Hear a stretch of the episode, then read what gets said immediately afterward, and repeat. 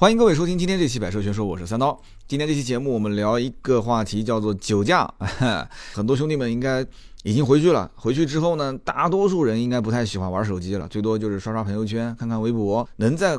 节假日期间说听三刀节目的那都是真爱，但是也有一部分人可能在回家的路上啊，正巧说下载了喜马拉雅的专辑，然后看三刀更新了啊，也顺便下了这期节目听听。一家人在车上啊，所以我在想，可能很多人就是这样一个画面啊，一边开车一边在听节目。今天这期节目聊什么呢？我们聊酒驾。过年期间跟大家去聊车意义也不大啊，还是说点实用的相关的话题啊。酒驾，我记得前几年的节目，每当过年的时候啊，我都会做一些系列的小专题啊，有高速公路啊，就遇到问题了怎么解决啊啊，包括过年期间车辆的一些使用小常识。但是今年为什么提酒驾这件事情呢？就是因为啊，很遗憾啊，快过年了，结果身边还不太平。我的身边已经有三个人因为酒驾的事情被抓了，啊，三个，啊，其中一个呢是间接的，就是一个朋友的朋友，那么另外两个是我啊关系还不错的兄弟。最严重的一个呢，啊，就是朋友的朋友是什么？是酒驾再加上妨碍公务，啊，直接就被薅进去了。那有人说，这马上都快过年了，怎么这个这个总是要出问题呢？很简单呀，就是因为身边很多都是做生意的朋友。到年底了之后呢，啊，一个是要账啊，要要要这个要钱要账要钱的话呢，要不就是欠钱的请要还钱的债主啊，要不就是要钱的去找欠钱的，反正今天你请过来，明天我请过去，钱只要不到账，就就酒是不能停，天天得喝，所以这个很麻烦的一件事情啊。相反，就以前这些公务员啊，就是这些公职人员，年底了也是，以前我在做这个奥迪销售的时候。他们一到年底了，经常也会发朋友圈啊什么的，呃，经常喝酒吃饭。但现在很明显，因为我记得有一年啊，记不得哪一年了，就是抓这个公务员酒后驾车，当时处理啊处罚是非常非常严重。我记得当时就是公务员只要是酒驾啊。直接开除公务啊！除了罚款以外，就该该怎么样处罚处罚以外，直接开除公务。你想当一个公务员也不容易啊！所以当年我记得那一波酒驾针对公务员这个特殊群体，就直接让很多人就没脾气了。那找谁都没有用。我记得最夸张，当时有一个人是找到市长都没有用，找市长也没有用，该抓抓啊，该判判，该罚钱罚钱。所以说。呃，今年我身边这三个真的是血淋淋的例子啊，其中一个啊，现在已经出来了，就是被判的这个情况已经出来了，就是吊销驾照五年。我一会儿后面会详细的讲，就这中间是怎么判的。然后呢，判那个缓刑，记住啊，是真的被判了，是是犯罪了啊，判了一个缓刑，判那个缓刑呢是一年半，啊，一年半，一年半的话，然后是给了他一个手机。那拿到这个手机就是定位的，必须保持开机。只要这个手机没开机，人家就会有一万种方法找到你啊。所以说你也不能说想出去旅游啊什么的，想都不用想，想都不用想，就这个手机一直放在身上，啊，缓行在外面，你就一直揣着这个小手机。大概是什么个情况呢？跟大家说一下。当天呢，这哥们儿呢是吃完饭，吃完饭之后呢，酒店的这个位置比较偏，也不是说没有代驾，但是那天代驾呢。呃，需求量比较大，最后几个人就是在现场推个那个小的电动车，就那那些人已经跟着走了。他当时其实完全可以等一等啊，因为时间也不早了，其实可以找酒店啊，或者是自己你加点钱不就行了吗？对吧？加一点钱让别的代驾打车过来也可以嘛。但是呢，这哥们儿就抱着侥幸的心理，因为那个酒店一个是比较偏，二一个时间比较晚，而且第三个是酒店正好是南京的一个高速路。啊，就相当于是一个高速，具体的就不说在什么位置了啊。它是酒店一出门就是一个快速路，然后快速路直接转南京的绕城公路，从绕城公路一下来，第一个红绿灯直接一转弯就进到小区的那个范围了。所以他认为百分之百、百分之九十九点九是不会被抓的。谁还在高速公路上面把车拦下来说绕城公路上说，哎，我查个酒驾呢？不不现实的嘛，肯定是出了那个口。出了那个口，只有这一个红绿灯，有可能会被警察会逮下来。但是这个红绿灯在他的印象中，常年是没有交警的，更不要谈酒驾了。所以他就在想，这不可能，百分之九十九是不可能。那天晚上，反正这哥们儿就直接开了啊。所以这东西呢，就是这样啊，就是就像有人偷东西一样的，说哎呀，就偷最后一次了，下次不偷了。百分之九十九不会出问题，结果就这百分之一啊，发生在别人身上，那都是百分之一。百分之一万分之一，但是发生在你身上，那就是百分之百。这个道理很简单啊，下了高架，交警直接手一挥靠边啊，吹口气。他其实这哥们儿很有意思，什么话也没说，拉开车门就交警说你吹口气，他说不用吹了，我喝酒了。啊，这哥们儿也是真的挺爷们儿的。然后交警一看，这态度也挺老实的，啊，吹一下吧，叭一吹，大家知道啊，酒精含量八十毫升以上啊，那就直接是醉酒啊。饮酒跟醉酒，醉酒是最严重的，那就走程序呗啊。这边走程序啊，那边就开始打电话了。这细节我就不说了。打电话干嘛？不用讲嘛。一会儿我要讲，就是为什么酒驾在现在还是比较常见的原因。大家都是一旦遇到酒驾就找关系啊，就找关系。其实这哥们儿呢，啊，就我熟人，他可能也在听我节目啊。我也不说名字，也不说具体什么事情发生在什么地方，我们就随便说说。就是说这个里面最关键的就是这种心理的状态。我相信。今天听节目的人，肯定马上这次回到家或者已经到家了，难免是要喝酒啊。这心态是很关键，就是这种心态是什么？我可以我可以负责任的讲，就我这哥们儿被抓了，也是第一次酒驾被抓，他一定不止一次是酒驾，我可以百分之百负责任的讲啊，这么多年一直在酒驾，这是一种心理状态啊。他会发现说，哎，我这一次没抓，下次又没抓，反正我好像没什么事嘛，对吧？就一直有这样的心态，这个不多说了，大家都是成年人，一听就懂。酒驾的事件在南京啊，是全国皆知的一件事情。零九年的六月三十号的晚上，啊，五死四伤。虽然说人好像死伤的不是特别多，因为你可能哪个大巴车出了一个事故之后，一死就几十个人。但你要知道，很多的地方领导啊，死伤是根据人数来判断责任大小的。五死四伤其实算是非常大的事故了，当时叫做六三零特大醉酒驾车肇事案。而且严重到什么程度？因为当时媒体都在曝光这件事情，大家一听就知道了。我说的是什么？就是张明宝事件嘛，全国人民皆知的嘛。这件事情问题最大的一点就是，当时所有的媒体曝光最惨的就是那个孕妇啊。当时警察把她放到那个车上的时候，一个婴儿从她的身上掉下来，就这一幕让全中国多少人当时看的都是头皮发麻啊，眼泪直流的。你想想看，这么惨痛的教训啊，也是之后啊没多久，二零一一年的时候。啊，酒驾就开始进入了这个，呃，就是就是法案嘛，就是你以后再酒驾，你就叫什么呢？叫危险驾驶罪，就开始给按罪名处罚，就是判刑啊，就很简单的道理。啊，全中国第一个因为这个被罚的，大家也知道是个名人嘛，高晓松是吧？高晓松。找谁都没有用。高晓松后来做小说，大家一听高晓松的小说就知道这哥们儿是什么背景。你想想看，什么样啊？他说什么钱学森啊，或者是说谁谁谁的时候，都那个说的就像自己家隔壁邻居，当然本身也是他们家隔壁邻居啊，就讲自己家二大爷那种感觉啊。就是他这种背景一样啊，对吧？中央电视台该曝光曝光，所有的媒体该跟进跟进啊，对吧？该骂的骂，最后该抓的抓。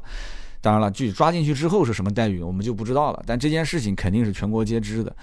但是很遗憾，很遗憾的一点就是啊，就这件事情，就算已经，就算已经成为法律法规了，啊，就我们过年前就讲一讲这个事，大家这个都拎拎清，能帮助一个是一个啊，就已经列成法律法规了。知不知道？其实从一一年啊成为法律法规之后，到今天为止，已经是五年多了啊。今天是二零一七年，算六年。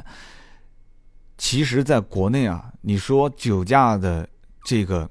这个案件的发生率是不是降了，降到百分之零啊？或者说，呃，以前是多少多少，现在是不是降了百分之五十啊，百分之六十啊？没有啊，没有。我看了一个数据，说只有百分之十八，只降了百分之十八。而且因为酒驾最终啊造成伤亡的这个数据，也只降了百分之十八点三。所以这两个数据为什么这么相似？我在想，是不是只要但凡酒驾，大多数直接都是把人一下子就给干死了？啊，因为你酒驾和酒驾造成人员伤亡这两件事情，这个是很麻烦的一件事情。三刀是滴酒不沾啊，这一点我觉得啊也也挺让家里面人放心的。我真的是任何场合，你任何级别啊，哪怕我是乙方，我是求人办事啊，该不喝我不喝，我就这态度。实在这事情你不帮我办了，我也就我掉脸就走了，无所谓的，对吧？你知道的，我这种人嘛，有有有些时候该跪舔跪舔。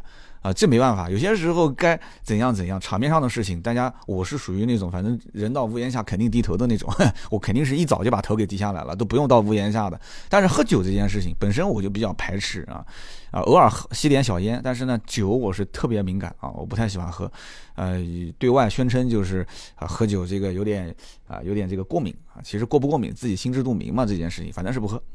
那么酒驾的这个情况为什么那么频繁啊？而且你想，全中国最有名的那一起酒驾事件，就是张明宝事件，是在南京。我我当时也是，我骂那个兄弟，关系也不错。我说我真是不想讲你了。张明宝事件零九年在在南京发生之后，从那一刻开始，全中国查酒驾最频繁、最严，交警大队看的最重的。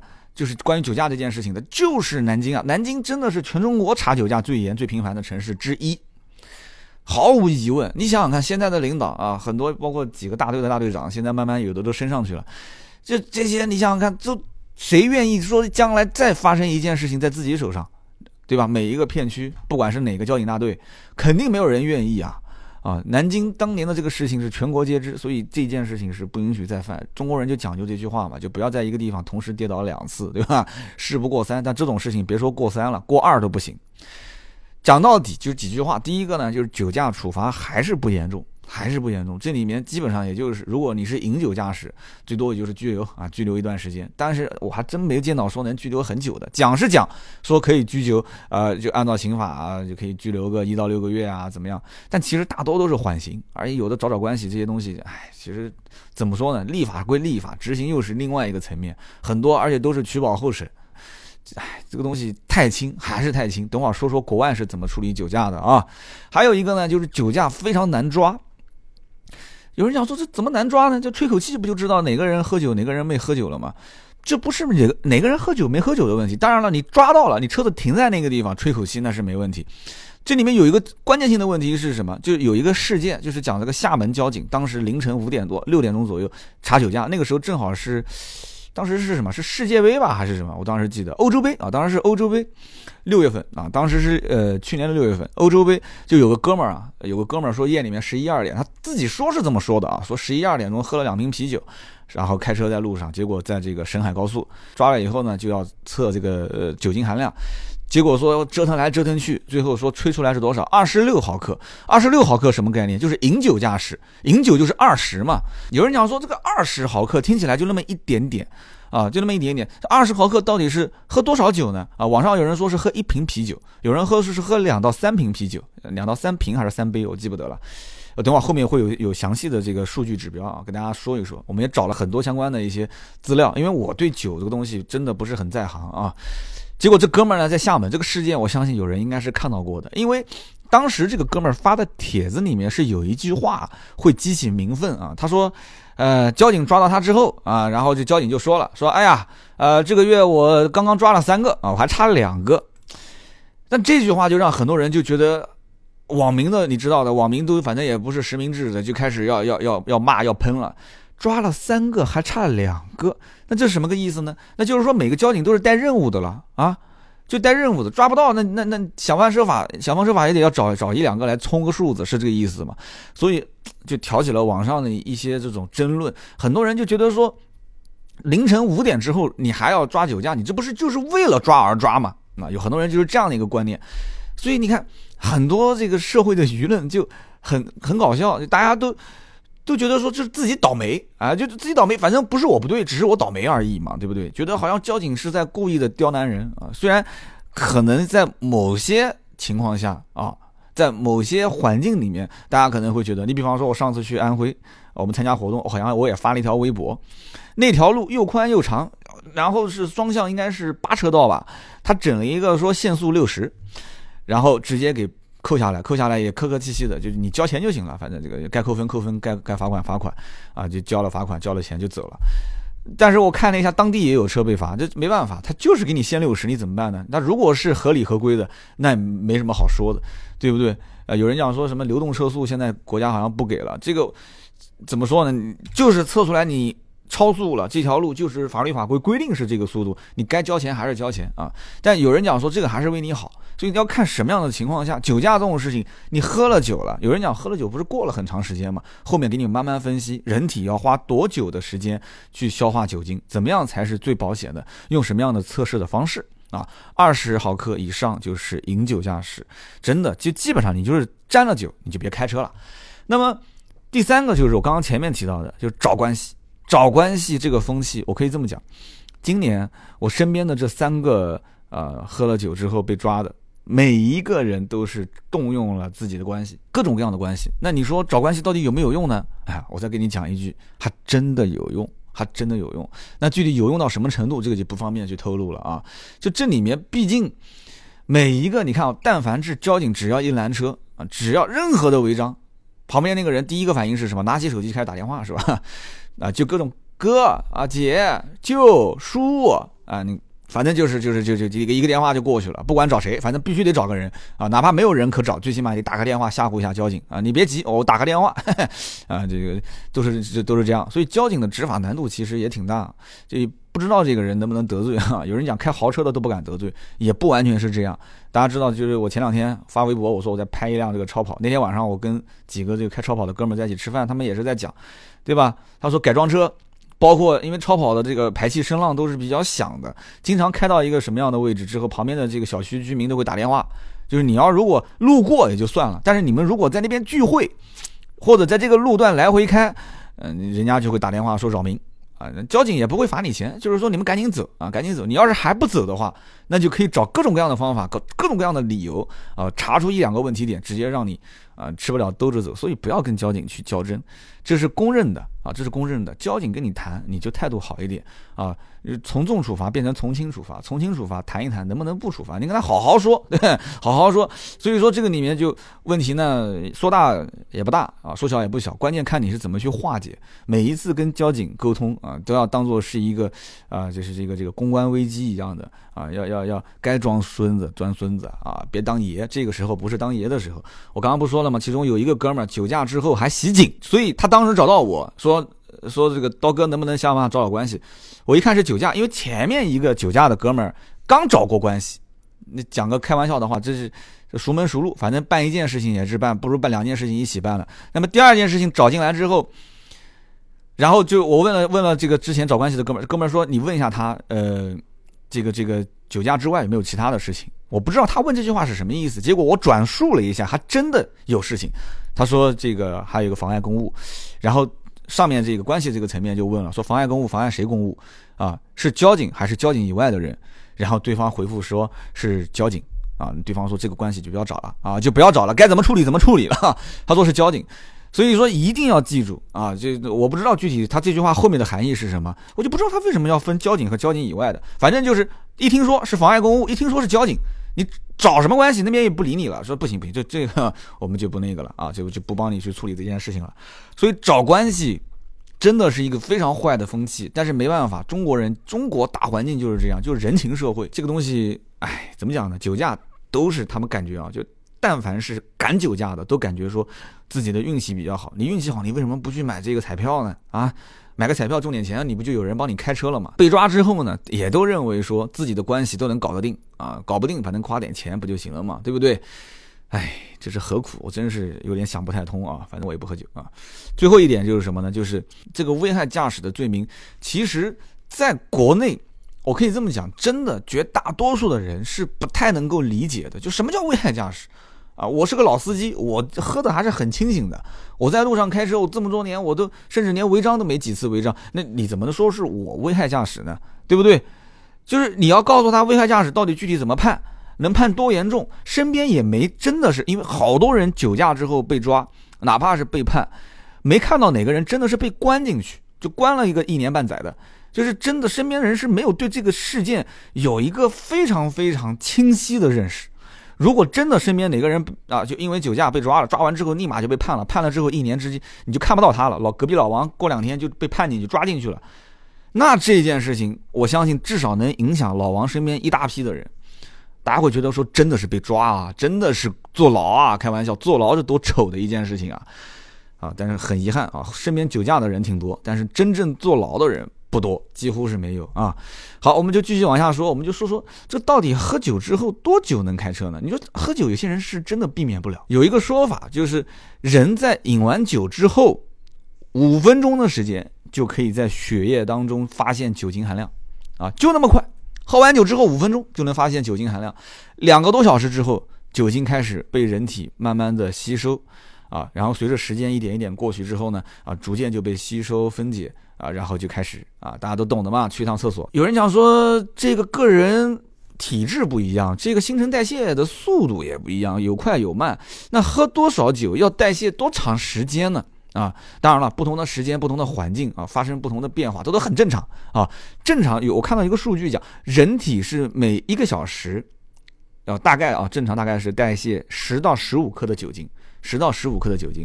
那么你这么算呗，就讲简单一点，就是喝一斤白酒，喝一斤白酒就是五百克。那你算啊，五百克，一个小时代谢十到十五克，那大概要代谢多少小时？每个小时按十克来算的话，那就是二十个小时，对吧？白酒的酒精含量大概是在两百克，一斤白酒两百克的酒精含量，嗯，那就是二十个小时嘛，一个小时消耗十克，那就是二十个小时，算的有点有点太辛苦了。我们这样子简单点讲，喝一斤白酒一天不开车，喝半斤白酒半天不开车。不就很容易理解了吗？喝半斤白酒十二个小时不开车，喝一斤白酒一天不开车，这个前提条件还是你酒量比较好的，对不对？我建议你在这个基础上再增加个六个小时，那喝半斤白酒一天不开车，喝一斤白酒啊就是一天半，啊，然后有人讲说，那过了一天，过了一天半，但我感觉还是有一点点这种。这个喝酒后的感觉啊，有些人还是比较小心的，说那我这个怎么办呢？多喝茶啊，这个也是我查询到比较官方的说法。第一个多喝茶，第二个多运动。喝完酒，你啊，你在家不行，举举哑铃啊，跑跑步啊，骑骑自行车或者怎样，多多发发汗啊，运动运动，让身体的新陈代谢加快。如果到最后你感觉还是不行，感觉还是有一点那种喝了酒之后的感觉，一般有两种方法啊是可以进行测试。第一个就是单脚站，呃，另外一只脚悬空。一只脚粘着，坚持个三十秒，你可以让旁边人给你数个数啊，三十秒。三十秒之后，如果说你能保持平衡，哎，不怎么晃悠，基本没问题。单脚站啊，那如果说三十秒左右啊，你开始有点摇摇晃晃的啊，然后把脚放下，对不起，这个时候你可能多多少少还是有一些啊，还是有一些这个这个酒精的。这个这个这个反应还是有些酒精的反应啊。右脚距离地面十五公分，左脚站着，单脚站。还有一个叫做步行回转测试，什么意思呢？就是说自己你沿一条直线走个九步啊，九步到十步，然后呢边走边数啊，一二三四五六七八九，走一条直线。完了之后呢，转身按原路走一条直线回来。啊，如果说你返回的过程当中，就是你你你中间要是停下来了，或者说你为了保持身体平衡，你开始张开手，因为这是自然反应，你开始感觉哎有点不平衡了。为了保你为了保持走直线，你感觉有点不平衡，你开始要张开手，或者你感觉好像走歪了，你停了一下，对不起，这个情况下啊，你有可能还是有一些酒精反应。所以这个东西呢，就是测醉酒啊。你如果是饮酒，是不一定能测出来，因为饮酒人还没醉，醉酒。所以我们就说一说这个酒驾的标准到底是什么个概念？酒精含量二十到八十之间。啊，就一百毫升当中有二十毫克到八十毫克之间，你属于是饮酒。其实很多人应该知道，饮酒是怎么样？饮酒抓到之后是扣六个月的机动车驾驶证啊，扣你六个月，但最终还是会还给你的啊。另外是罚一千到两千。那么饮酒这个驾驶呢，也会被拘留。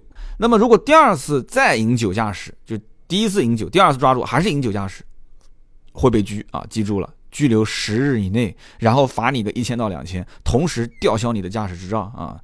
吊销驾照这就很麻烦了，你得重新考啊，得重新考。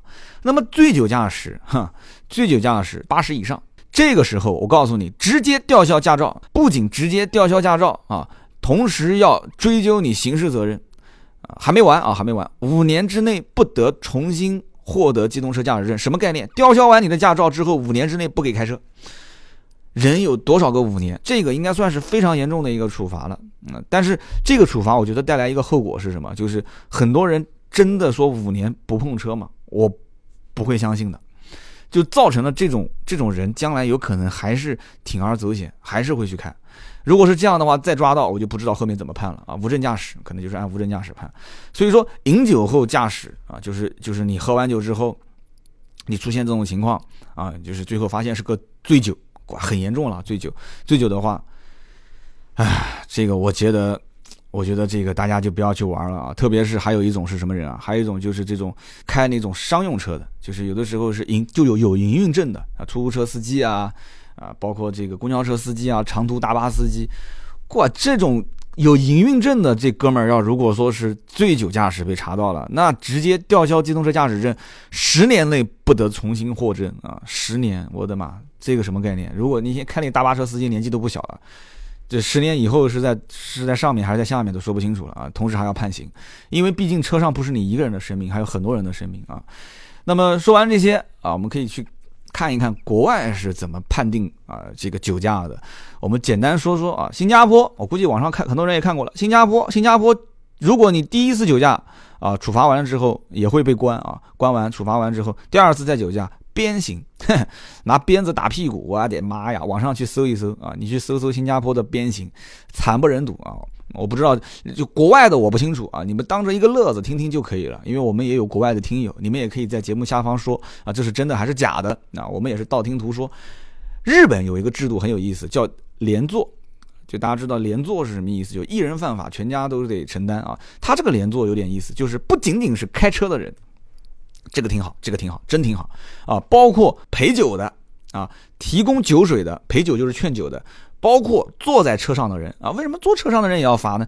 哎，你坐在车上，你知道他喝酒的，你干嘛还让他开呢？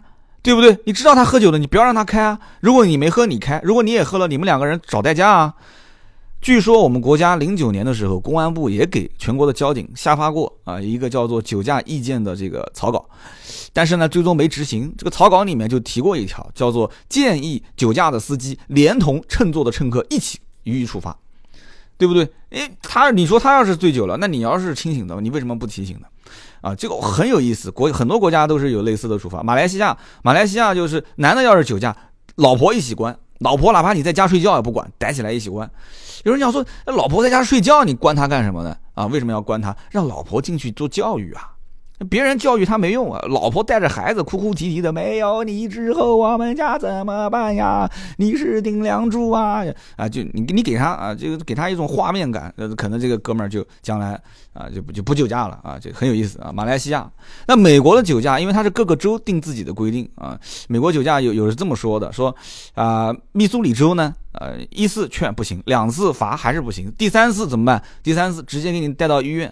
啊，让那些缺胳膊少腿的，就是一些呃酒驾事故的那些啊残疾的各方面受害的啊，呃植物人啊，就你进去照顾他，哎，你去看看酒驾之后，啊，如果真的要是白白了也就算了，如果是没有白白的，就这种这种是什么情况？我觉得看这个更难受，你去照顾这些病人。那么洛杉矶呢是什么？是给一个。呃，车子里面装一种装置，这个呢跟加拿大有点像。加拿大酒驾之后也是说安装一个叫做啊互动式点火系统。什么叫互动式点火锁啊？互动式点火锁就是对着那边吹气啊，一吹气发现说酒精浓度超标了，就没办法点火啊。美国那个 洛杉矶也是的，发现这个车子里面酒精有酒精的这个。散发出的这个味道非常敏感，它就不允许你点火。啊，我在想哪一天万一要是身上查一点那种，就是像酒精，就是有消毒的，在哪边磕破掉了，在在在身上涂一点的话，或者哪些香水，有的香水里面香水为什么散发的那么快？其实里面也有一点点酒精吧，应该啪啪啪喷在身上，结果一上车发现，呃，香水气味过浓，车子无法启动。加利福尼亚啊，加利福尼亚据说是第一次罚款扫大街啊，罚了钱之后扫大街。第二次是干嘛？第二次直接参观停尸房，参观停尸房，然后看尸体解剖。这个我是有点不太相信，你你强制别人看尸体解剖，这个画面有点太残忍了啊。但是挺好啊，这个挺好。土耳其，那土耳其是说把人压到三十二公里之外，强迫他步行回城，这个我倒有点不太相信。你把他压到三十二公里之外，让他自己走回去，万一要是路上出点事情了，你这个警察负不负责呢？对吧？一个人孤苦伶仃的走三十二公里，啊？你是不是警车在后面一直跟着，然后他在前面走啊？但这个万一他要走个一天一夜，你还跟一天一夜，这个我不太相信。如果有土耳土耳其的这个兄弟们啊，或者了解土耳其的，说一说这是不是真的？还有就是澳大利亚，澳大利亚是什么？澳大利亚就是如果你。老是酒驾啊，屡教不改，二进宫、三进宫，最后是什么判刑啊？然后用报纸来公示你啊，报纸公示，把你的大头贴、司机的近照贴上去啊，然后公示你的姓名、年龄、开的车型、车牌照、被扣的地点啊，包括当时的酒精含量。哎，我怎么感觉说的是有点像最近发生的那个姓周的那哥们儿？啊，也是照片、姓名、年龄、开什么车，然后车上有什么东西啊，然后发生了什么事情？啊，报纸公告就是澳大利亚。然后呢，这个还有一些小小国家了，就是这个波罗的海的三国啊，像什么立陶宛啊、爱沙尼亚、拉脱维亚，这个这个这个，他们几个国家就是什么呢？给你牌照上面加一个特殊的字母啊，就是加个 O，啊，是零还是 O 啊？O，把这个 O 放在上面，然后你们就会看到说，哎，这哥们儿一看就是酒驾，离他远一点啊，离他远一点。说了这么多，反正一句话，酒驾这件事情呢，我是劝大家啊，不是说少做，是根本不要做。该代驾代驾，差那么几个钱嘛，兄弟们，代驾人家代驾也不容易，家里面也有老婆孩子，让这些人帮你开啊，一来呢自己可以这个这个规避到一些风险，二来呢你也是做出了一份公益啊，让这些代代驾的兄弟们都很辛苦的，那么晚在外面，对不对？我要是喝酒，肯定是给他们帮我代驾，不用说的嘛，对吧？我觉得他们真的很辛苦，我觉得他们比那些。真的，其他的什么开滴滴啊这些人，我觉得辛苦很多，因为没没办法，他们就常年在外面，真的是推个车子在那个酒店门口啊，不管是下雨下雪，就在那边等着。你人家推个车又不给进酒店大堂，这怎么办呢？真的是很辛苦。那么继续往下讲啊，就是说妨碍公务罪，我刚刚说了，我其中有个哥们儿是因为妨碍公务罪数罪并罚。那妨碍公务罪，有人讲说这个什么叫妨碍公务啊？我告诉你几个事件啊，当年有一个女的。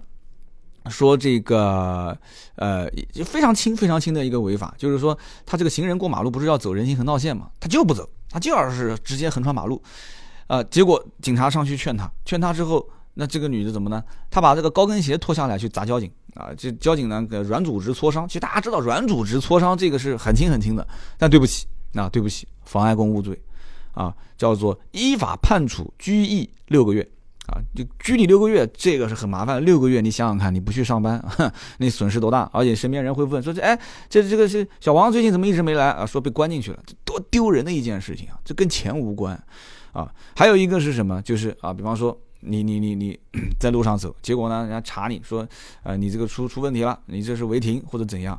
结果你啊啊跟跟这这个这个交警推推搡搡的，结果你说你要开车，一上车门，然后交警他会拉你车门嘛，你吧唧一下把车门给关上了，结果车门一关上，把交警的手给夹了啊！就是身边也有正儿八经发生这个事情的啊，叫做拇指肌腱损伤。你到医院去查拇指肌腱损伤，我估计你平时偶尔要是打个篮球搓一下弄一下，也会遇到这种情况。对不起。妨碍公务罪啊！哎，交警过来拉你的门，结果叭你一关，把手指头给压到了啊！妨碍公务罪，妨碍公务罪干什么呢？一样罚啊，这这拘役六个月啊，拘役六个月。还有人讲说，那那我我就往地上一躺行不行呢？那我就踢，我就往地上一躺，我哭哭啼啼的。你往地上一躺呢，啊，你扰乱现场秩序啊，这个严格意义上讲呢，也不能拿你怎样。但是你如果说又是咬又是咬这个交警，又是踢交警，然后又是怎样，只要身上有伤，我跟你讲，对不起，直接就是要判啊，肯定是妨碍公务罪，直接严的给你判刑啊，判你个一年都不过。我跟你说真的。所以说，讲到底嘛，过年了啊，这一期节目也是年前的一个小小的提醒啊。我记得每一年到过年前后，我都会说说啊，高速公路上是怎么怎么开车啊，或者是注意安全啊啊。然后车子过年期间如何保养啊，如何去啊洗车啊，就是怎么省钱。今天这期节目呢，讲的虽然有点严肃，但是我希望大家真的过年期间啊，喝酒在所难免，但是一定要有一个自我保护的意识。酒驾这个问题。啊，说实话，我没有什么深刻的体会啊，我滴酒不沾。但是我身边这些血淋淋的例子，希望说给你听。你们不想听故事吗？啊，说给你们听，你们能因此啊予以为戒。我希望你们不是说刀哥节目好久没听了啊？为什么呢？因为我刚被放出来啊。希望不是这样，希望希望不是这样啊，希望不是这样。你要知道，交警过年期间。不放假，嗯，别指望交警过年期间放假了。人家交警过年期间上班排班的表比你还密，哈，比你还密集。为什么呢？保障我们这些啊小老百姓就是人身安危嘛，啊，但凡是过年期间，交警一定会上啊马路上去查酒驾。不用说了，今天这期节目呢聊了这么多，希望对大家有帮助啊！感谢各位收听，呃，喜马拉雅的节目《百车全说》，包括叮叮叨叨聊汽车，过年期间不停更。周三、周六我的节目两期更新，周四叮叮叨叨的节目更新。同时关注我们的订阅号和微博“百车全说”，我们会告诉你过年期间我们怎么玩啊！我们过年期间有直播，还有发红包哦。看看我们的微博跟微信吧。好，今天这期节目就到这里，我们下期接着聊，拜拜。